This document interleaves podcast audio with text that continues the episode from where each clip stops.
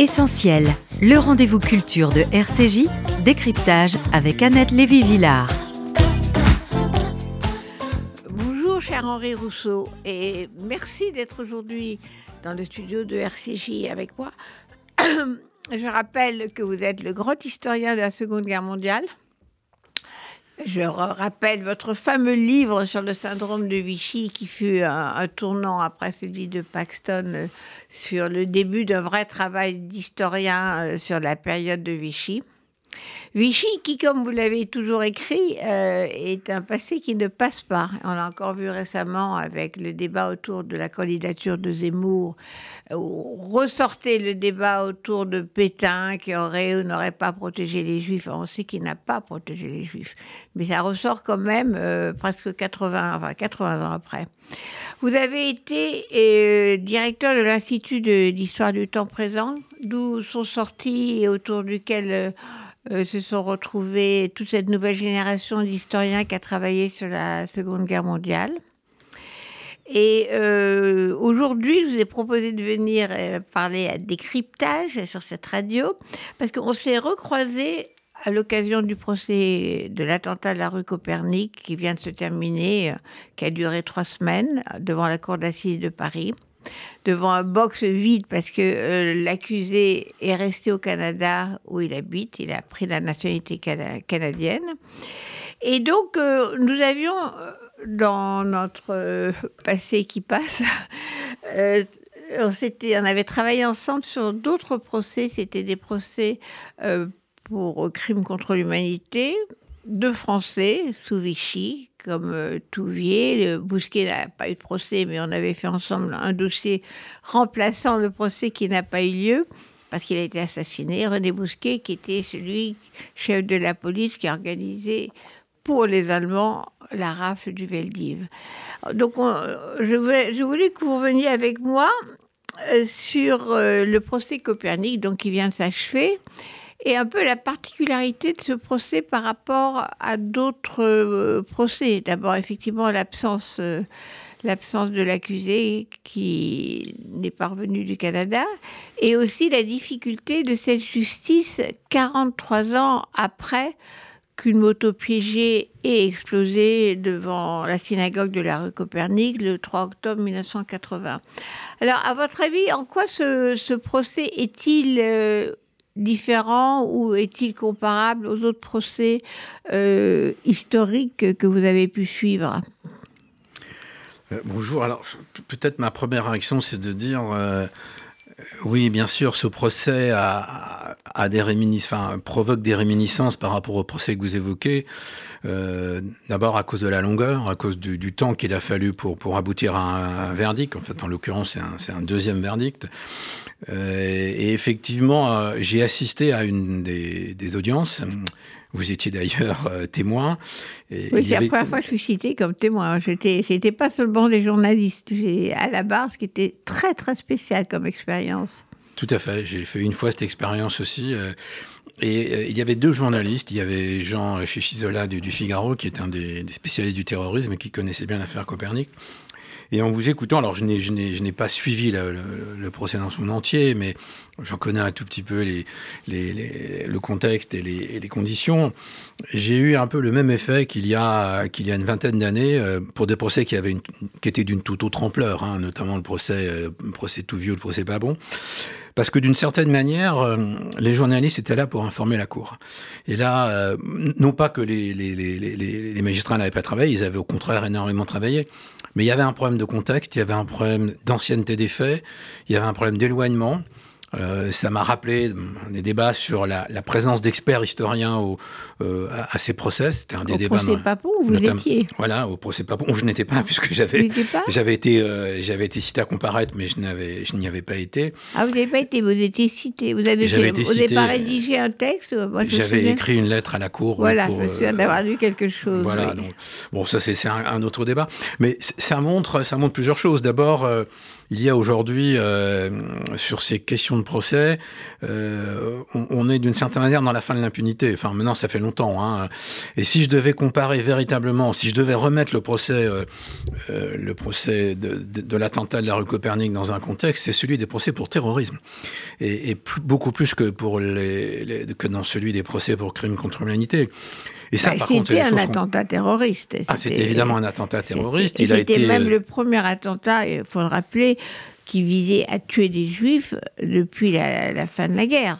C'est pour ça que ça a été un tel choc, parce qu'on n'était pas, on s'attendait pas à ce qu'il y ait de nouveau un attentat pour tuer. Il y avait eu des petites euh, attaques contre des synagogues de l'extrême droite pendant quelques années, mais il n'y avait pas eu cette volonté de, de tuer sur le territoire français. C'est pour ça que le choc a été assez, très très profond. Alors, pour être précis, parce que, euh, enfin, j'ai envie de dire personnellement, ça m'a fait un peu un drôle d'effet parce que l'attentat de la rue Copernic figure dans le syndrome de Vichy. Enfin, c'est un des événements que, que j'ai pris en compte euh, à l'époque pour, pour analyser euh, ce que j'avais appelé le retour d'une mémoire juive, enfin une mémoire qui était euh, explicitement centrée sur la renaissance de l'antisémitisme et donc les souvenirs de, de, la Shoah. Et donc le, le, le livre est, est, sorti en 87 et je mentionnais évidemment l'attentat de la rue Copernic. 87, hein 87, le, le, syndrome de Vichy. Et euh, c'est un attentat qui ne sort pas de nulle part. C'est-à-dire, bien sûr, c'est le premier attentat en France, sur le sol français, qui vise des juifs et non pas des intérêts, par exemple, israéliens euh, ou d'autres. Euh, mais ça fait déjà presque dix ans, enfin euh, oui à peu près dix ans, que la France n'est plus ce qu'on appelait, c'est un article du Monde de 72, euh, le sanctuaire que l'on pouvait croire. Sanctuaire, ça fait référence au fait que la France euh, on va dire au début des années 70, est relativement épargnée par euh, le terrorisme, en particulier le terrorisme euh, pro-palestinien et ou d'extrême gauche, puisqu'ils étaient, en fait, ils ont fait d'une certaine manière alliance avec la figure emblématique, par exemple, de, de, de, Carlos. Et la France était supposée, pour différentes raisons, avoir été épargnée.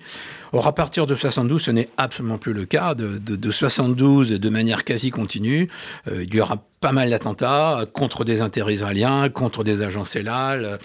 Euh, moi, j'ai le, sou, enfin, le souvenir, un souvenir personnel, c'est que ma mère se trouvait dans l'avion qui a atterri à Lod le 3 mai 1972 euh, et que c'est le, jour où des, des, terroristes japonais avaient mitraillé le terminal d'arrivée. Enfin bref, donc il y a un contexte. Mais c'est vrai que Copernic, il y a visiblement, enfin visiblement, il y a incontestablement une volonté de, tuer du juif. On va pas remplir cette expression épouvantable, euh, et qui a d'ailleurs été ressentie comme telle. On se rappelle la fameuse euh, phrase de Raymond Barre.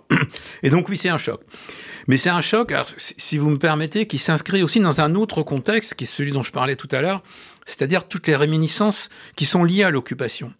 Et d'une certaine manière, l'attentat de la rue Copernic, euh, bon, qui, qui, qui appartient à un autre contexte, qui appartient au contexte du Proche-Orient, enfin du, du, conflit euh, du Proche-Orient, s'inscrit dans une lignée. Alors je vais, je vais les énumérer rapidement, mais c'est quand même très très frappant. Le point de départ de, de, cette, ce, de mon point de vue, de cette sensibilité exacerbée à l'égard des, souvenirs de l'occupation concernant la Shoah, c'est l'interview de Darket Pellepoint dans l'Express on est le 28 octobre 78. C'est un choc. C'est un choc pour plusieurs raisons. D'abord, on découvre le négationnisme. Enfin, le, on découvre. C'est la première fois que le négationnisme apparaît sur la. Sur les chambres à gaz. Sur, sur les chambres, la, la négation des chambres à gaz. On a gazé que des poux. Voilà, à Auschwitz, on a gazé que les poux. C'était un, un, un, titre, entre guillemets, euh, dans l'Express, comme un, un, grand journal qui suscitait à l'époque un, un, débat Donc considérable. encore à gauche. Voilà, on découvre euh, quelques mois après, la personnalité de Forisson qui va publier dans deux grands journaux, d'abord le Matin de Paris et surtout Le Monde, en, en 1979.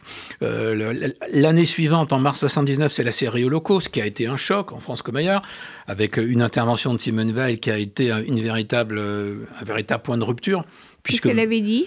Ben Parce que c'est la première fois, enfin c'est pas tout à fait la première fois, mais c'est la première fois que, en tant que personnalité politique de premier plan, eh ben elle va témoigner en, en, tant que survivante de la Shoah. Ah, c'est euh, tournant pour elle. Ah, c'est la, enfin c'est pas la première fois encore une fois qu'elle en parle, mais c'est la première fois qu'elle parle dans une mission de très grand public. C'était les dossiers, les dossiers de l'écran de l'époque, donc c'était une mission qui était très très suivie, une émission d'histoire et, et, de témoignages, euh, et qui vient après une série euh, télévisée, bon, qui est qui est d'une qualité euh, qu'on peut que chacun pourrait apprécier, mais qui a été un véritable choc euh, aux États-Unis, en Allemagne surtout, et en France accessoirement. C'est-à-dire, c'est la première fois qu'une qu série, je ne sais plus combien d'épisodes, une dizaine je crois, endroit, met véritablement en scène de façon assez, assez, assez directe ce qu'a été l'extermination des Juifs par les nazis. Et puis y a... Bah, juste pour la série Holocauste, ça a été pour une nouvelle génération qui n'était pas la nôtre, qui était déjà la deuxième génération d'après-guerre, les jeunes, la découverte de l'Holocauste. Ah, tout à fait. Ils ont appris en Amérique surtout. Là, ils ignoraient absolument toute l'histoire. Mais même en France, les spectateurs sortaient, ou les téléspectateurs, en disant euh, voilà, j'ai découvert ce que c'était. Ça a eu une vraie fonction euh, pédagogique. Tout à fait. Alors même que la qualité, on va dire, cinématographique était, était contestée, ça a eu la même fonction assez étrangement d'ailleurs en, Allemagne. Il y a eu un oui, mais c'était pas une série négationniste, c'est-à-dire que ça finissait, ça non, mais ça finissait dans une chambre à gaz, contrairement même à la liste de Schindler où euh, il n'y a pas de chambre à gaz, c'est une vraie douche, quoi. Hmm. Tout ce qui a été discuté autour de, du film de Spielberg ou non, ou La Rafle, le grand film populaire La Rafle qui est sorti en France. Qui est bien, bien postérieur. Qui est beaucoup plus tard et qui euh, montre quand même qu'un môme peut survivre euh, à Auschwitz et revient. Veut dire. Donc tout ça n'était pas du tout euh, l'état d'esprit de la première série Holocauste où on allait jusqu'au bout. Tout à fait. Et, et ça, il y a véritablement un climat euh, je pourrais donner d'autres exemples. C'est à, ce moment-là qu'on découvre ou qu'on redécouvre euh, qu'il y a ce qu'on appelle l'émergence d'une nouvelle droite. Nouvelle droite, ça veut dire, euh, enfin, une extrême droite, pour dire les choses clairement, qui repuise, qui, qui refonde ses racines dans, des, dans des idéologies qui étaient celles des années 30 ou 40, hein, clairement, des, idéologies racialistes notamment. et toute cette, tout ce contexte va donner à l'attentat de la rue Copernic une, une, marque tout à fait particulière. Bien sûr, c'est le premier attentat qui vise directement des juifs. Euh, pardon? Pour tuer. Pour tuer, bah oui, parce qu'en plus. Non, parce qu'il y avait eu des, attentats contre des synagogues, des petits cocktails Molotov, des graffitis. Il y avait des, mais en général de petits groupuscules d'extrême droite. C'était pas de cette envergure de vraiment tuer pas uniquement d'extrême droite, mais oui, là, euh, oui, c'est clair que là, le modus operandi, on est vraiment dans le cas de figure d'un attentat terroriste, euh, terroriste qui vise à être un attentat de masse, enfin de masse, euh, on comprend bien. Ce maintenant, on sait ce que ça veut dire, hein, sur depuis 2015, et donc y a heureusement, enfin heureusement, sauf pour les pour les pour les quatre les quatre victimes, mais qui a heureusement raté sa cible. Il aurait pu faire des dizaines des dizaines de morts à la sortie de, de la synagogue. C'était une. Oui, je rappelle que la minuterie, alors euh, a, démarré en avance ou a été mal programmé, on ne saura jamais. Euh, donc ça a explosé à 7h moins 20 alors que les gens sortent habituellement de cet office du vendredi soir de cette synagogue à 7 heures. Et à 7 heures, vous, avez, vous aviez 300 personnes sur le trottoir. Et là, il n'y avait personne à part des malheureux passants qui passaient justement par hasard en mobilette ou en marchant. Euh. et donc, ça, ça, a raté sa cible, mais la cible était bien, comme vous l'avez dit, Henri Rousseau, un attentat de masse. Oui, puis alors véritablement la volonté de tuer encore une fois du juif. Et donc euh, cet attentat, alors d'ailleurs, alors euh, vous, enfin vous le savez puisque vous, l'avez rappelé dans votre déposition, euh, alors peut-être tout, le monde ne le sait pas, mais à l'époque la première accusation qui est portée n'est pas du tout sur ce qui s'avérera être les véritables responsables, c'est-à-dire un, groupe dissident du Front populaire de libération de la Palestine, FPLPOS. Bon, ce, ce, ceux qui sont accusés, c'est un petit groupe, groupuscule, euh, alors clairement néo-nazi. Que j'avais euh, interviewé. voilà, avec euh, son, son, chef qui s'appelait Marc Fredriksen, qui a sombré depuis, et heureusement dans l'oubli. Bon, mais il y a, comme il y a une énorme attention sur les souvenirs de, donc, de la période de l'occupation, avec cette crainte qui n'est pas entièrement sans justification, que certaines de ces idéologies remontent. On l'a vu, il y a la remontée de l'antisémitisme, l'apparition d'une nouvelle droite quasi néo-fasciste, et puis ces groupuscules dont on commence à parler, qui sont véritablement très directement néo-nazis. Et donc, il va être le premier, euh, enfin, ce groupe et, son... son, D'autant que le groupe a revendiqué l'attentat. En plus, oui, voilà, ce qui était assez, assez maladroit. Ils ont quand même revendiqué à l'AFP en disant c'est nous. C'était non, ce que moi j'appelle, ce que vous venez de décrire, Henri Rousseau, un malentendu. Euh, ce soir-là, il y avait un grand malentendu euh, chez nous autres, les journalistes et chez les gens euh, en général, sur c'est un attentat d'extrême droite. Il faut rappeler qu'il y avait eu quand même des, de grands attentats d'extrême droite cet été-là, à Bologne, à la gare de Bologne, qui a fait beaucoup de morts. Donc il y avait quand même un climat où on pensait que l'extrême droite était capable de faire ce type d'attentat. Tout à fait, tout à fait. Il y avait une crainte, et ce que, enfin, ce que j'ai appelé le syndrome de Vichy, dans, dans, cette période des années, de la fin des années 70, début des années 80, euh, bah, il s'exprime de manière relativement violente. Donc il y a quelque chose qui, qui va profondément euh, marquer les consciences. Il y aura des manifestations, etc. Et puis au fond, c'est assez vite euh, que la, les pistes, notamment pour la justice, vont s'orienter vers euh, tout à fait autre chose que, les enquêteurs trouvent tout de suite, enfin, dans, même les dans les 24 heures, euh, le modus operandi, comme vous avez dit, le mode opératoire n'était pas du tout celui que pouvaient avoir des nazillons qui n'avaient pas du tout ce type d'organisation, de, bombes sophistiquées, de l'explosif qui venait de l'Est, d'Europe de l'Est. Tout ça, ils ont vu tout de suite que ça ne pouvait pas être un petit groupuscule de place de la République. Voilà, tout à fait. Et pour en revenir à ce que je disais tout à l'heure, ce qui est aussi intéressant avec ce, procès qui, s'est euh, déroulé de manière très tardive par rapport aux faits, pour des raisons, essentiellement juridiques qui tiennent à la longueur de la procédure, puis a des rebondissements, on n'est pas du tout dans le régime de, l'imprescriptibilité. Hein. Il faut, vaut, mieux le, rappeler. Les procès tardifs contre Touvier, euh, Klaus Barbie, euh, Papon Bousquet se déroulaient dans le régime de l'imprescriptibilité. Dans le droit français, il n'y a qu'un seul crime qui est imprescriptible, c'est le crime contre l'humanité. Tous les autres crimes euh, euh, peuvent bénéficier de la prescription. Là, on est tout simplement dans une procédure qui a duré très longtemps. Mais aussi, alors je ne sais pas si c'est un hasard, à mon avis pas tout à fait, ça arrive également à un moment où, euh, les procès contre des attentats terroristes ont pris une importance tout à fait considérable. Et ça, c'est un élément que, que, j'aimerais souligner parce que ça fait partie des, euh, des choses sur lesquelles je, réfléchis. Enfin, nous réfléchissons beaucoup au sein de la mission de préfiguration, donc de ce musée mémorial du terrorisme que nous sommes en train d'élaborer. vous allez nous en parler tout à l'heure. Voilà, donc on a, alors on, on, s'en est, enfin, le, nos auditeurs peuvent parfaitement s'en rendre compte avec l'importance qu'ont pris euh, les procès des attentats de janvier 2015, euh, Charlie Hebdo, l'hypercachère, les policiers qui ont été abattus, et évidemment ce qu'on a appelé euh, d'un terme, euh, comment dire, une sorte de syntaxe particulière, le V13, qui est cet incroyable procès des attentats du 13 novembre, qui est enfin on peut le dire, le, plus grand procès de l'histoire de France par le nombre de parties civiles, par, par la, enfin oui, par la durée, euh, par l'importance prise par les témoignages, quelque chose de tout à fait exceptionnel, euh, et surtout par la, une, véritable volonté de la justice de faire de ce procès non pas simplement une, une entreprise de manifestation de la vérité pour décortiquer ce qu'ont été ces attentats épouvantables de, de novembre 2013, mais pour laisser un espace j'ai envie de dire, extrêmement important à la parole des victimes. Et ça, on est alors là, pour le coup, dans la droite ligne de ce qui a été inauguré avec euh, le procès Barbie, avec l'idée qu'un procès, encore une fois, ce n'est pas simplement euh, une, un lieu de, de, justice, un lieu de, manifestation de la vérité, c'est un lieu d'expression et on peut le dire, c'est aussi un lieu de mémoire, c'est-à-dire au sens où une mémoire va venir s'exprimer, une souffrance va venir s'exprimer, sans, euh, on va dire, sans restriction. J'étais très frappé, j'ai assisté à plusieurs des, audiences du, procès V13. Il y avait véritablement la volonté, notamment de la part du, président, de laisser les gens parler, de pas du tout les interrompre. J'ai encore le souvenir au procès Barbie, certains témoins et certaines victimes étaient interrompus par le président qui s'en tenait à une conception plus traditionnelle du procès d'assises. Restons-en aux faits, restons-en sur les charges qui vont qui pèsent sur l'accusé, etc. Là, on est véritablement dans quelque chose de très différent.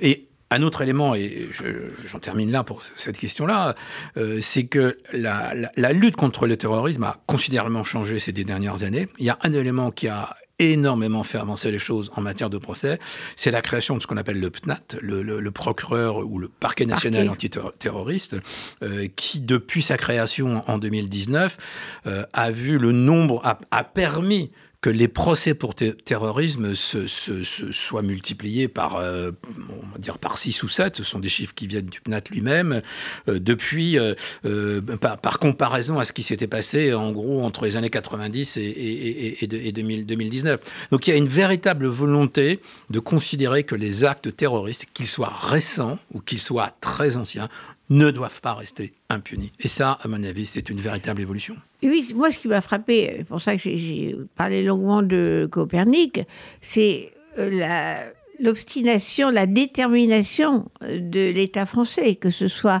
euh, les gendarmes, la criminelle, la DST, les juges, les procureurs, tout là, à part un petit retour en arrière quand, il a, quand l'accusé a été relaxé et, retourné au Canada, à part cet épisode-là, en 2014, je crois la justice française, tout l'appareil, pas simplement la justice, la police. Moi, j'ai beaucoup parlé avec les enquêteurs au fur et à mesure de, toutes ces années. Ils n'ont jamais lâché. Donc il y avait cette volonté de justice quand même qu'un crime terroriste qui a quand même beaucoup choqué en France, ne reste pas impuni. Et mais par contre, il y avait très peu de place, je trouve, au procès, et pour cause, parce que c'est 43 ans après, pour la parole des victimes, parce que euh, les quatre victimes sont, mortes, et les autres, en fait, n'étaient pas vraiment des victimes, parce qu'ils n'ont pas été vraiment euh, euh, blessés, traumatisés, parce qu'ils étaient à l'intérieur de la synagogue. Donc tout ça fait que, justement, dans le, procès complexe, c'est l'inverse de ce que vous décrivez pour, pour novembre 2015. Euh, les, les, victimes n'ont pas la parole parce qu'elles sont plus là. Elles sont pas là, elles n'ont pas été directement euh, touchées, donc ça n'a pas du tout la. Euh, c'est le renversement. C'est plus les, les, faits et le contexte, et moins les victimes. Et c'est le contraire dans les procès de 2015. Oui, c'est vrai, bien sûr, mais là, c'est ben, oui, pour des raisons, les raisons que vous dites. Mais il y a quand même cette manifestation de ne pas lâcher. Euh, euh, et ça, ça me, ça me, frappe beaucoup parce que euh, bah, si je, je, reparle, si je, je, reviens à ce sur quoi je, je m'étais intéressé, notamment les procès contre un ancien collaborateur, là, il y avait des réticences, évidemment. Il y avait des réticences sur l'affaire Fertouvier, ça a traîné pendant des années. sur l'affaire Bousquet, il y avait plus que. C'était plus, plus, plus, que, des réticences. plus que des réticences. Il y a, eu des blocages. Des blocages réels, au plus haut niveau. Au plus haut sommet de l'État. Voilà. Et, donc là, on est. Euh, on est dans, une, dans un cas de figure très différent. Je pense aussi, alors je ne sais pas s'il y a un lien avec le, procès de, l'attentat de, la rue Copernic, qui, la procédure a suivi son cours, mais on est véritablement, à mon avis, dans, dans un autre contexte. Le terrorisme est aujourd'hui considéré comme un événement, comme un élément majeur de nos sociétés, comme un risque majeur. Euh, ce n'est pas tellement le, nombre de victimes, c'est encore que ça, ça, joue énormément, surtout depuis une dizaine d'années, euh, mais parce que c'est un phénomène qui atteint véritablement nos sociétés. Alors la société française, bien sûr, mais on n'est pas les seuls. Hein. Il y a beaucoup de pays dans le monde qui sont très directement affectés, non pas simplement par quelques attentats, mais par un phénomène qui est structurel, qui est récurrent et qui petit à petit change, change les lois, change la, vie quotidienne, change la manière de faire, etc. Voilà, c'est l'une des raisons pour lesquelles voilà, on, voulait faire un musée. C'est pour ça qu'il faut pas euh, maintenant euh, partir vers la définition du terrorisme contemporain, parce qu'effectivement, il y a toujours eu des actes de terreur euh, dans l'histoire de l'humanité. Hein. On commence par Sarajevo qui a provoqué une guerre la Première Guerre mondiale. Non, ce terrorisme contemporain, parce que vous dites Effectivement, c'est fait pour, pour atteindre la société. C'est quelque chose de différent. C'est pas le nombre de victimes qui compte. Si vous prenez par exemple l'attentat du 11 septembre, où il y a eu environ 4000 victimes, les faits, euh, alors que je crois que quelques années avant, on a eu 4000 morts de la canicule en France, pour comparer en nombre de morts, euh, ce qui n'a pas eu euh, l'effet symbolique énorme euh, de l'attentat de, Wall Street Center euh, à New York. Ça n'a rien à voir. Le nombre de victimes était élevé, mais pas si élevé que ça si vous comparez encore une fois à d'autres euh, catastrophes tremblementaires ou autres qui font plus de 100 000 morts. Mais le symbolique, la symbolique de toucher au cœur de l'État, que ce soit à New York euh, ou que ce soit dans le 16e arrondissement avec Copernic, euh, tu es au cœur de la société, là où ça fait vraiment mal. Vous en parlez souvent sur la définition du terrorisme. C'est vraiment pas atteindre tellement les victimes, mais atteindre euh, la société. Oui, alors, sur la définition du terrorisme, ce sont des débats qui sont toujours euh, très controversés. Il y, a, il y a des incertitudes. Il n'y a pas de définition internationale, par exemple, euh, parce qu'il y a des désaccords euh, au niveau international sur la définition du terrorisme. Mais il y a quand même quelques éléments constants. Et l'un des éléments, c'est celui que vous venez de vous dire, c'est que la cible euh, viser la, cible qui est directement touchée n'est pas la principale, en tous les cas n'est pas la seule. Ça, c'est un élément essentiel, notamment dans tous les attentats islamistes récents depuis, depuis 2012, depuis euh, les attentats, les terribles attentats de, Toulouse et, de Montauban en mars 2012. On voit bien le mécanisme. On va frapper des innocents. Hein, je reprends volontairement le terme de Raymond Barre, mais qu'ils soient juifs ou pas, peu importe. Des Français innocents. Peu importe qu'ils soient français ou pas. C'est le mot français. Était... euh, on va donc on va prendre euh, des gens euh, à l'aveugle. Enfin, souvent c'est ou alors avec des particularités. C'est pas toujours à l'aveugle, bien sûr. Euh, mais ce qui est visé derrière, c'est soit la société, soit la nation. L'objectif, aucun acte terroriste ne va à lui seul gagner une guerre. Enfin, en tous les cas, en plus, on est, on a beau parler de guerre, on est quand même dans des situations très particulières. Nous, on s'intéresse, je dis nous, la mission de préfiguration s'intéresse surtout au, à ce que nous appelons une violence de guerre en temps de paix, parce qu'il y a un terrorisme de guerre, mais qui est d'une autre nature, qui pose d'autres questions. C'est la définition de, que vous donnez du terrorisme contemporain, disons des 50 dernières années c'est un des éléments essentiels. Le, le, donc, c'est une, une, violence, une violence de, guerre, en, de guerre en, temps de paix. Voilà, bon, pour, pour, pour, prendre un exemple très simple, sur les, sur les scènes de crimes, sur la scène euh, du 11e arrondissement le 13 novembre 2015, tous ceux qui sont arrivés sur, sur la scène du Bataclan ou sur la scène des terrasses ont décrit des scènes de guerre qui ont d'ailleurs entraîné la mobilisation de médecins, de, primo-aidants, comme on les appelle, euh, de toute une série de, de personnes qui interviennent, comme s'ils étaient sur une scène de guerre avec des méthodes qu'on applique sur le champ de bataille, euh, notamment à cause du type de blessures qui sont causées par des armes lourdes ou des choses comme ça. Donc il y a cette, cette idée d'une violence de guerre en temps de paix, donc qui surgit de nulle part. Hein, qui surgit de nulle part. On ne s'y attend pas. C'est la sidération, c'est un élément fondamental du terrorisme contemporain. Il y a la question des deux cibles, la cible directe et la cible indirecte. Et un élément très important dans le cas français, c'est depuis, euh, si je ne dis pas de bêtises, 1990, toutes les victimes civiles, toutes les victimes, pardon, d'un attentat en France, quelle qu'elle soit, française ou pas, sont considérées comme des victimes civiles de guerre. C'est vraiment c'est un statut qui leur, ah oui, qui leur de guerre. Victimes civiles de guerre. Pourquoi? Parce que le législateur enfin, a, a, considéré que toute, personne qui est victime du terrorisme, euh, en fait, a été victime d'un attentat, d'un crime, de, quelque chose qui essayait de viser au-delà de, ceux qui sont directement touchés, la nation tout entière. Alors l'État, oui, bien sûr, dans certains cas, mais on voit bien que, notamment dans les attentats depuis 2012, les attentats islamistes, c'est la nation qui est, qui est touchée. Alors la France n'est pas la seule, encore une fois, mais c'est une entité qui, est, qui, qui, derrière est touchée. Et donc ça donne, alors c'est encore un autre élément de définition euh, qui est très important. Il y a, alors ça c'est Raymond Aron qui l'avait déjà, euh, euh, théorisé il y, a, très longtemps, dans les années 60, il y a une disproportion considérable entre les moyens utilisés, voire parfois le nombre de victimes, si on compare évidemment à des, à des phénomènes de guerre, bon, et l'impact c'est ça qui est, c'est cette disproportion considérable euh, qui fait, euh, qui fait la, la, marque du terrorisme et qui, qui est justement l'un des. L'exemple le plus incroyable, c'est effectivement les tours le, les, le, le, 11 septembre. Euh, du 11 septembre. Les moyens que, utilisés, il n'y avait, il y avait pas d'armes de guerre, il y avait des, des moyens extrêmement, enfin, enfin, très peu sophistiqués en termes d'armement, un cutter, enfin, je, je simplifie un peu volontairement avec des conséquences. C'est un des événements majeurs euh, de l'histoire du, du, du 21e siècle qui naît.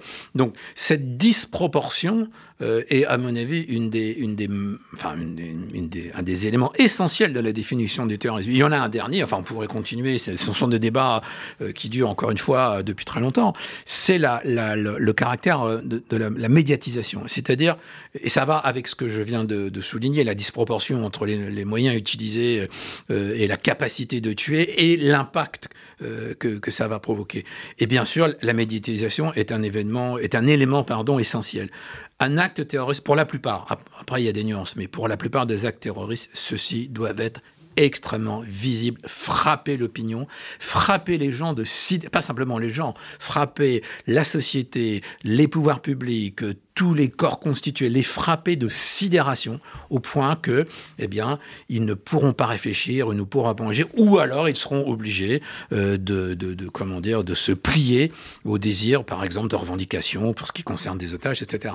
Et donc ça, c'est véritablement un phénomène. Alors c'est pas nouveau, bien sûr, dans l'histoire, mais il y a quand même un terrorisme contemporain. Il y a vraiment une dimension qui arrive, alors qui est très directement ah, liée. Vous démarrez contemporain, vous, un demi-siècle, 50 ans? Alors contemporain, alors je, je l'emploie, alors euh, en gros, on part de la fin des années 60. Alors, euh, la après, fin il y a... des années 60. Oui, on, 72 on, on part, en fait, le, début, c'est euh, la fin des années 60, c'est-à-dire 68 euh, par exemple, les, premiers détournements d'avions par, des organisations euh, pro-palestiniennes ou palestiniennes, qui est un mode opératoire. Alors, c'est pas la première fois qu'on détourne des avions, ça existe depuis, quasiment que l'aviation existe, mais c'est la première fois dans les années, à la fin des années 60, qu'on va détourner des grands avions de ligne avec des intentions qui sont idéologiques et politiques. Jusque-là, c'était plutôt des, opérations de type mafieuse ou criminelle. Et donc, bah, le, détournement d'avion, ça a d'ailleurs été théorisé par Georges Bach, hein, un des fondateurs du FPLP, qui disait euh, c'est un moyen extrêmement simple, enfin simple, euh, immédiat d'attirer l'attention des médias du monde entier. C'est très exactement ce qui s'est passé. 72, l'attentat de Munich contre les athlètes israéliens. Euh, c'est quoi la particularité? Bon, bien sûr, c'est un, c'est un attentat épouvantable. Les Jeux Olympiques. C'est, oui, c'est le premier attentat filmé en direct. C'est le premier attentat filmé en direct. On va, rappeler, enfin pour ceux qui se rappellent ou, euh, qui peuvent voir ces images, on, voit, on voit le commando, on le voit. Bon, donc euh, et, les otages. et les otages. Donc il y a cette idée que euh, l'acte terroriste est immédiatement perceptible par, euh, alors non seulement la population, mais aujourd'hui avec euh, la nature, par, par, le monde entier. Donc ce sont des phénomènes globaux. C'est d'ailleurs la plupart des, mouvements terroristes euh, utilisent ça, c'est-à-dire ils considèrent que le champ de bataille, bah, c'est le monde entier. Ça peut être un, détournement d'avion, ça peut faire exploser une bombe à l'autre bout de la planète pour atteindre des intérêts qui se trouvent tout à fait ailleurs. Enfin bref, donc il y a cette idée que l'ensemble de la planète peut devenir un, champ de bataille. Et à partir du moment où c'est filmé. Et de toute manière, ils le savent. Alors, ce sera dans certains cas filmé. On a cet exemple non seulement. Alors, Munich, c'est le premier, mais l'exemple le plus stupéfiant, c'est évidemment celui de New York, puis avec toutes ces, voit caméras. les avions entrer dans les voilà. tours. Je, suis comme beaucoup de gens, j'ai vu le deuxième avion. Euh, bon, bref, voilà, ce sont des images évidemment qu'on n'oublie pas. Et donc cet impact, je pense que la, la, manière dont le 11 septembre s'est déroulé a été au-delà probablement des espérances euh, du, du, commando et de, de ceux qui l'ont organisé. Mais encore une fois, la médiatisation est centrale. Alors, c'est presque une banalité. Tout événement aujourd'hui n'existe que par sa médiation. Enfin, c'est pas, pas une journaliste que je vais le dire, mais dans le cas du terrorisme, c'est très compliqué parce que c'est une, ça fait partie du crime. Ça fait partie du mode opératoire. Et donc voilà, il y a eu tous ces débats sur la manière de filmer prendre un exemple simple, on, vient de réaliser un petit film avec, euh, avec l'INA, l'Institut national de l'audiovisuel, pour, pour présenter un petit peu l'esprit euh, de notre exposition permanente sur, sur sa partie historique. je, précise, parce que je ne l'ai pas dit assez clairement, que Henri Rousseau, vous êtes chargé euh, par le président de la République euh, de concevoir le futur euh, musée mémorial du terrorisme qui sera sur la colline du Mont Valérien, à côté du monument du Mont Valérien, si j'ai bien compris, avec une partie musée. Donc on fait l'histoire et une partie hommage, on rend hommage aux victimes. Et donc c'est ce que c'est, vous êtes chargé de concevoir et donc vous expliquez pourquoi il faut une partie musée et pourquoi il faut une partie hommage, que ce sont deux démarches différentes, mais que les deux se retrouveront dans ce futur monument euh, à Suresnes. Tout à fait. Alors, je, vais, répondre à, cette question. Oui, alors c'est un projet qui est, euh, c'était un projet qui était souhaité par la plupart des associations de victimes euh, du terrorisme. Le terrorisme, a une, enfin, notamment en France, a une particularité, euh, il est extrêmement diversifié. C'est d'ailleurs un des éléments que nous prenons en ligne de compte. Vous avez le terrorisme de type politique, bon, d'extrême gauche par exemple, de, l'époque. Euh, euh, vous avez le terrorisme d'extrême droite, qui sont encore une fois des terroristes politiques. Vous avez le terrorisme de type régionaliste, ce qui se passe encore, ce qui s'est passé au Pays Basque. vous avez le terrorisme évidemment islamiste, qui est encore d'une autre nature, et qui est celui qui aujourd'hui le plus, le plus dangereux, le plus meurtrier. Vous avez également, alors là c'est un immense débat, le terrorisme d'État, mais avec toute une série de différences. Il y a les États qui pratiquent, euh, qui peuvent avoir des actions euh, de terreur. Pratiquement tous les États l'ont fait un jour ou l'autre dans leur histoire. Euh, et puis vous avez des États qui, dans la période récente, ont sponsorisé, comme on dit, des actions terroristes pour, pour, pour, des, pour, leur, pour leurs propres intérêts. Et donc, il y a une diversité. Et, la France a été particulièrement touchée par cette diversité des attentats. Elle les a tous eus, exactement. Elle les a commencer par l'OS. Alors voilà, alors l'OS y a la guerre. et la guerre d'Algérie. Alors C'est une guerre. le choix qu'on a fait, le choix qu'on a Ah, fait. vous avez réduit la définition du terrorisme à quoi? Vous n'avez pas fait tous les terrorismes? Non, alors la définition de terrorisme, elle, est- elle se, veut, euh, elle se veut aussi large que possible. Euh, nous, ce que nous faisons sur l'exposition permanente pour qu'elle reste abordable, alors là, je parle du musée. Un musée, c'est euh, c'est pas un livre d'histoire. Quand vous allez dans un musée, vous y restez, euh, je sais pas, une heure et demie, deux heures, un musée d'histoire, vous avez énormément d'informations. Pas Vous le temps avez- de tout lire. Vous n'avez pas le temps de tout lire. euh, il faut vous imprégner de quelque chose. Et puis, c'est- une, bon, une introduction. Et puis, surtout, ce qui est fondamental dans un musée, C'est qu'il y a un circuit, parcours. c'est- un oui, c'est un circuit parcours. sensible. Il Oui. faut que vous, vous soyez, euh, comment dire, un musée, ça se voit avec ses yeux, avec, euh, avec, avec ses oreilles, avec l'odorat, avec tout. Enfin, voilà, avec c'est un partage, alors, en famille, par exemple. Donc, il faut faire très attention à ça. Et donc, euh, nous, on s'est, euh, on s'est limité pour l'exposition permanente, je préfère le dire, parce qu'on a déjà eu Oui. des milliers de questions sur le sujet. Euh, donc, à un terrorisme qui démarre dans les années, à la fin des années 60, donc ce qu'on appelle le terrorisme contemporain, que je viens de, de- de- rapidement de décrire, bah, jusqu'à aujourd'hui, voire, voire jusqu'à demain, hein, puisque c'est une des, une des demandes qui fait, ils font partie du cahier des charges, c'est d'essayer de, bah, non pas d'anticiper, mais d'être dans la capacité d'introduire, si malheureusement il y a, d'autres attentats. Euh, en revanche, et pour répondre aux objections qu'on nous fait tout le temps, mais comment la France a connu, euh, on va prendre deux exemples euh, très simples, le- le- les anarchistes du 19e siècle, euh, qui, sont des, euh, qui- ont d'une certaine manière vont inventer euh, le terrorisme moderne, euh, ou encore le terrorisme de la guerre d'Algérie, qui est no- notamment l'OS dont, dont vous parliez, euh, seront présents euh, d'abord dans une rétrospective historique que nous allons faire, parce que nous voulons bien Donc, vous marquer. revenez en arrière quand même jusqu'au 19e siècle. Oui, de manière assez rapide dans l'exposition permanente pour dire que c'est un phénomène. avant. Voilà, c'est un phénomène ancien. En revanche, on a toute l'attitude, et on a déjà probablement, enfin, on, va sans doute le faire assez, vite. Euh, je ne veux pas brûler les étapes parce que c'est un projet assez lourd et compliqué, mais euh, de faire des expositions temporaires sur euh, des points particuliers euh, euh, qui sont particulièrement, euh, comment dire, Par exemple. Ah, ça c'est bah, la guerre d'Algérie, oui, oui, guerre. Un Alors, éclairage, guerre d'Algérie. un éclat. oui. Mais alors sur le terrorisme, c'est-à-dire le problème de, de, de, de- par exemple, on en a beaucoup discuté, on en a, on a beaucoup consulté. Si, si vous abordez la question de l'OS, vous pouvez pas aborder la question de l'OS comme ça. Il faut refaire quasiment toute l'histoire de la guerre d'Algérie. Et ça, Donc, ça serait le parcours permanent ou les expositions ça, ce serait temporaires les expositions temporaires. Encore une fois, dans le parcours permanent, nous nous limitons, ce qui est déjà énorme, à euh, donc 50, 60 ans d'histoire, pas uniquement en France. Il faut bien comprendre ça. D'entrée de jeu, le projet s'est voulu un projet sur une euh, sur une nouvelle forme de guerre, on va dire les choses ainsi, sur une un nouveau type, un nouveau mode opératoire qu'on appelle le terrorisme, mais qui n'a pas touché que la France. Et ce, euh, alors pour deux raisons. Bon, c'est d'abord un choix intellectuel, mais il y a, deux autres raisons. Euh, la première, c'est que la plupart des attentats terroristes, la plupart des mouvements terroristes sont des mouvements qui ont une dimension internationale. Que vous, bah, là, commencez par la rue Copernic, dont nous parlions. C'est évidemment pas un attentat qui ne peut, qui ne, qui peut s'analyser uniquement au regard de la situation française.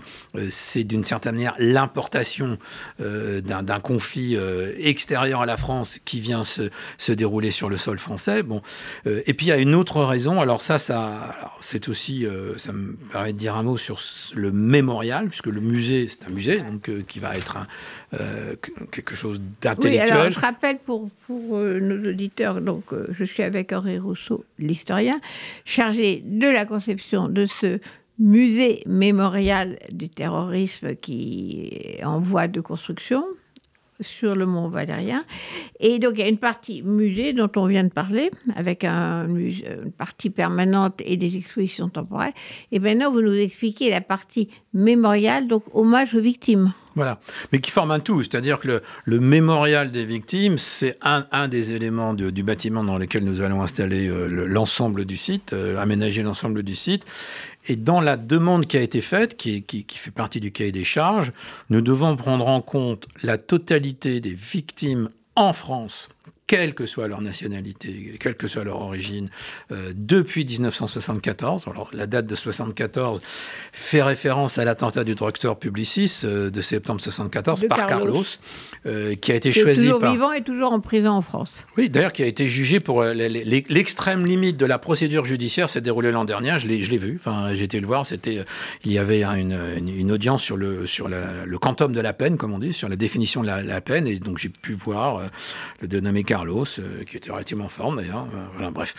Et euh, donc l'idée, c'est de prendre en compte donc toutes les victimes en France du terrorisme et toutes les victimes françaises à l'étranger. Pour les victimes en France, c'est depuis 1974. Une raison précise, c'est que dans le dispositif du musée mémorial, enfin le dispositif du musée mémorial s'inscrit dans quelque chose de plus large, qui est une prise en compte euh, de la question des victimes du terrorisme. Il n'y a pas simplement le musée mémorial, euh, ça s'inscrit dans quelque chose qui a été créé par exemple en 2016, qui est une médaille des victimes du terrorisme. Là encore, c'est une façon de reconnaître une forme de spécificité à ces victimes. Et bon, pour des raisons euh, qui tiennent au, au, débat et puis bon à une certaine conception, on a considéré que l'attentat de 74, donc de septembre 74 est le premier attentat visant des personnes à l'aveugle, c'est-à-dire un attentat, comme on dit, entre guillemets, aveugle, depuis la guerre d'Algérie. Donc déjà, dans cette... Euh, là, on est dans une conception juridique, la, guerre d'Algérie a été... Écartée, pas par volonté de. Mais d'abord, c'est une guerre, parce que là, c'est une guerre, surtout. votre définition du terrorisme, c'est justement euh, des actes de guerre en temps de paix. Euh, la France n'était, à part justement la guerre d'Algérie, la France n'est pas en guerre avec euh, le FPLP-OS qui a fait l'attentat de la rue Copernic, par exemple. Oui, tout à fait. C'était pas, pas le cas si on reprend les d'autres attentats en France. Donc c'est effectivement la diffusion que vous donnez qui me paraît vraiment incontournable. C'est des actes de guerre en temps de paix. Oui, alors en ce qui concerne la guerre d'Algérie, c'est un peu plus compliqué parce qu'il y a eu des actes de l'OAS qui ont, qui ont été euh, qui, se sont poursuivis. Mais, mais, surtout, enfin, là, par rapport à, des décisions concernant la prise en compte des victimes, on est dans un autre registre. Tout ce qui relève de la guerre d'Algérie appartit à un autre cadre juridique, à, un autre contexte, à une autre histoire. Sur la question des victimes, c'est vrai que dans la plupart des, des procès, euh, à juste titre, on s'intéressait aux faits on, a parlé tout à l'heure des procès, et pas tellement aux victimes. C'est vrai qu'à part euh, le procès de, novembre 2015 dont vous avez parlé tout à l'heure, euh, c'est pas les témoignages qui prenaient toute la place dans, un procès, c'était les faits, évidemment, pour juger si l'accusé ou les accusés sont coupables ou innocents. Maintenant, c'est vrai qu'on a renversé la chose, on donne plus de place euh, aux victimes. Et moi, et la médiatisation, moi, puisque vous en parlez tout à l'heure, je me souviens au moment de l'attentat de l'école juive à Toulouse, c'est 2012. Oui, c'est mars 2012. Voilà, juste avant les élections, et avec des assassinats des, jeunes soldats. À la Libération où j'étais à l'époque, il y a eu deux, deux, remarques qui vont vous intéresser.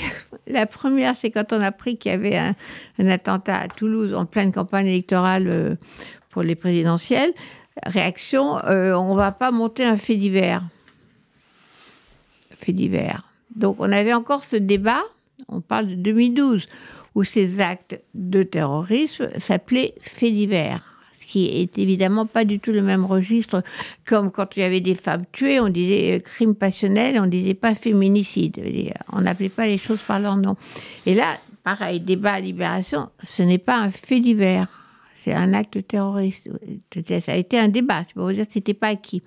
Deuxième point, et ça va vous intéresser aussi, la médiatisation. C'est-à-dire qu'on a eu le portrait de Mera, le terroriste, à la une de Libé, je ne sais pas, pendant quelques jours, on avait Mera, la star cover de Libération et des autres journaux. Il n'y avait pas que Libération. Hein. Je parle de Libération parce que j'y étais, mais euh, toute la presse. Et là aussi, on n'avait pas la tête des victimes, on avait la tête euh, du terroriste qui, de fait, gagnait exactement son pari, qui était d'être euh, d'être le héros de l'histoire. Et donc, c'est deux choses que vous soulignez, moi, je trouve, dans votre projet, justement, les choses à éviter, c'est-à-dire de donner une médiatisation plus importante aux terroristes qu'aux victimes. Oui, alors ça, c'est un débat qu'on a, qu'on a quasiment depuis le début. Euh, c'est un débat qui a existé dans d'autres lieux, parce qu'on n'est pas les premiers à faire un musée sur, sur le terrorisme. Hein. On est, il y en a très peu dans le monde, hein, des musées. où est-ce qu'il y en a bah, Il y en a un à New York, qui est très connu, qui est, le, mémorial du 11 septembre, où il y a à la ah fois le mémorial. Septembre, bien sûr. Donc c'est après le 11 septembre. Ah, c'est bien sûr. Euh, et puis il y en a, il y en a à peu près, il y en a six dans le monde. Enfin, on en a repéré six qui sont euh, plus ou moins comparables à ce qu'on essaie de faire. Il y en a un en Norvège, euh, enfin il y en a deux en Norvège, ah un à Oslo et l'autre sur l'île du Toya. Avec des hommages aux victimes. Avec des hommages aux victimes, bien sûr. il y en a un qui vient d'ouvrir à Victoria-Gasteiz, la, la, capitale du Pays Basque, qui est pour l'essentiel consacré au terrorisme, au terrorisme basque. Le premier du genre, c'est Oklahoma City, euh, qui est un immense mémorial et un immense musée. Enfin, euh, c'est un attentat d'un terroriste extrémiste blanc. Voilà, 1995. Tout seul. Euh, tout seul, voilà. Et donc, notre projet, enfin, je le dis au passage, est, est relativement original parce que ce projet ne se ne se concentre pas sur un attentat. Il se concentre véritablement sur une séquence historique, sur un phénomène, sur un fléau, on peut dire, qui, a touché la France euh, depuis, euh, encore une fois, depuis 50-60 ans. Ce qui a d'ailleurs euh, induit de, un choix du lieu qui ne soit pas un lieu marqué par le terrorisme. ce qui est le cas de la plupart des autres musées que je viens de citer, qui sont en général sur les lieux mêmes de l'attentat, à commencer par euh, celui de New York, qui se trouve à l'endroit même où les tours euh, se sont effondrées. Donc nous, on était dans une perspective euh, totalement, totalement différente. Donc d'où le choix d'un lieu, si je peux en dire un mot, parce que ça, ça a été aussi un, un grand débat. nous voulions un lieu, alors central, alors pas forcément parisien, mais en tous les cas dans le Grand Paris, parce qu'encore une fois, c'est un musée mémorial qui a une vocation nationale. Nous ne voulons pas en même temps qu'il soit assimilé aux attentats à Paris, parce que Paris, dans la, liste des attentats depuis une dizaine d'années, est une des villes les plus touchées de France. la ville la plus hein, Depuis les années 80, il y en a De manière générale, et particulièrement depuis, euh, depuis une dizaine d'années, c'est une c'est la ville française la, plus touchée. C'est pas la seule, c'est pas la seule. Il y a eu Nice. Il y a eu Nice, bien sûr. Puis il y a d'autres. Les attentats se sont déroulés un peu partout sur le sol français, et ça, on, en tient compte. Euh, et donc, on avait à la fois cette idée qu'il fallait un lieu euh, bah, national, tout en, étant un lieu qui prenne en compte la diversité euh, des attentats, que ce ne soit pas uniquement quelque chose qui rappelle euh, les attentats parisiens. Pour ça, par exemple, on n'a pas, on aurait pu installer, on aurait pu chercher à installer le, musée mémorial quelque part entre le 10e et le 11e arrondissement, qui ont été particulièrement meurtris par, par, par ces attentats. Ça aurait dû être place de la République à ce moment-là. Il fallait changer la place de la République. Oui, voilà, bon, ça, ça n'avait pas de sens. il y a eu des revendications pour que ce musée mémorial soit à Nice, ce que, ce que je peux comprendre hein, pour, pour des tas de raisons. Euh, oui, enfin, depuis 1980, euh, disons, puisqu'on commence peut-être avec Copernic, et énormément d'attentats à Paris. Oui, mais encore une fois, le, notre musée mémorial est un, est un national. Est, national, voilà. Alors national, quand on dit national en France, ben, en général, ça veut dire que la capitale est, en France, est favorite. voilà, c'est. Alors, quand est-ce qu'il est prévu, en fait? Quand est-ce qu'il va ouvrir ce musée mémorial? Alors, il est prévu pour 2027, euh, pour le printemps 2027. On, on s'est fixé un objectif qui est euh, le 11 mars 2027. Alors, euh, c'est un objectif très précis, mais parce que le 11 mars, c'est la nouvelle commémoration des victimes du terrorisme. C'est la journée nationale en hommage aux victimes du terrorisme qui a été elle internationale? Alors, elle est européenne déjà, c'est une journée européenne, mais par, par, par, euh, par un ensemble de décisions, dont la création d'un musée mémorial, euh, la commémoration française s'aligne sur la commémoration européenne. Bah, écoutez, euh, merci Henri Rousseau d'être venu nous parler de ce futur musée mémorial. J'arrêtais pas de dire c'est un musée ou c'est un mémorial, c'est un musée mémorial, il faudrait que je m'habitue à le dire, du terrorisme et d'avoir voulu quand même reparler, donner une définition enfin euh, du terrorisme euh, qui, quand même, euh, depuis un demi-siècle, a ressurgi sur le territoire français et ailleurs. Donc, on reparlera du musée quand vous aurez serez plus proche de l'ouverture à l'occasion. Et merci d'être venu. C'était formidable que vous puissiez nous parler de tout ça et des procès et du terrorisme et des victimes. À très bientôt. RCJ Midi, Rudy Saada. Je dédicace cette chanson aux quatre étudiants assassinés par la garde.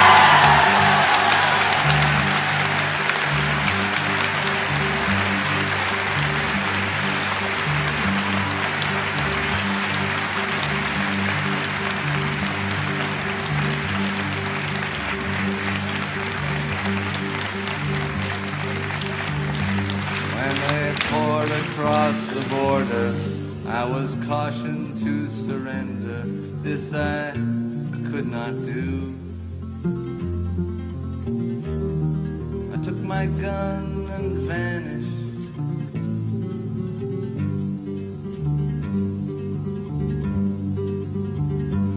I have changed my name so often, yes, I've lost my wife and children, but I have many friends.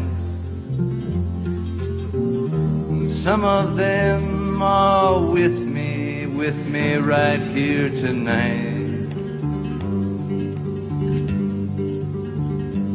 An old woman gave us shelter, kept us hidden in the garret, then the soldiers came.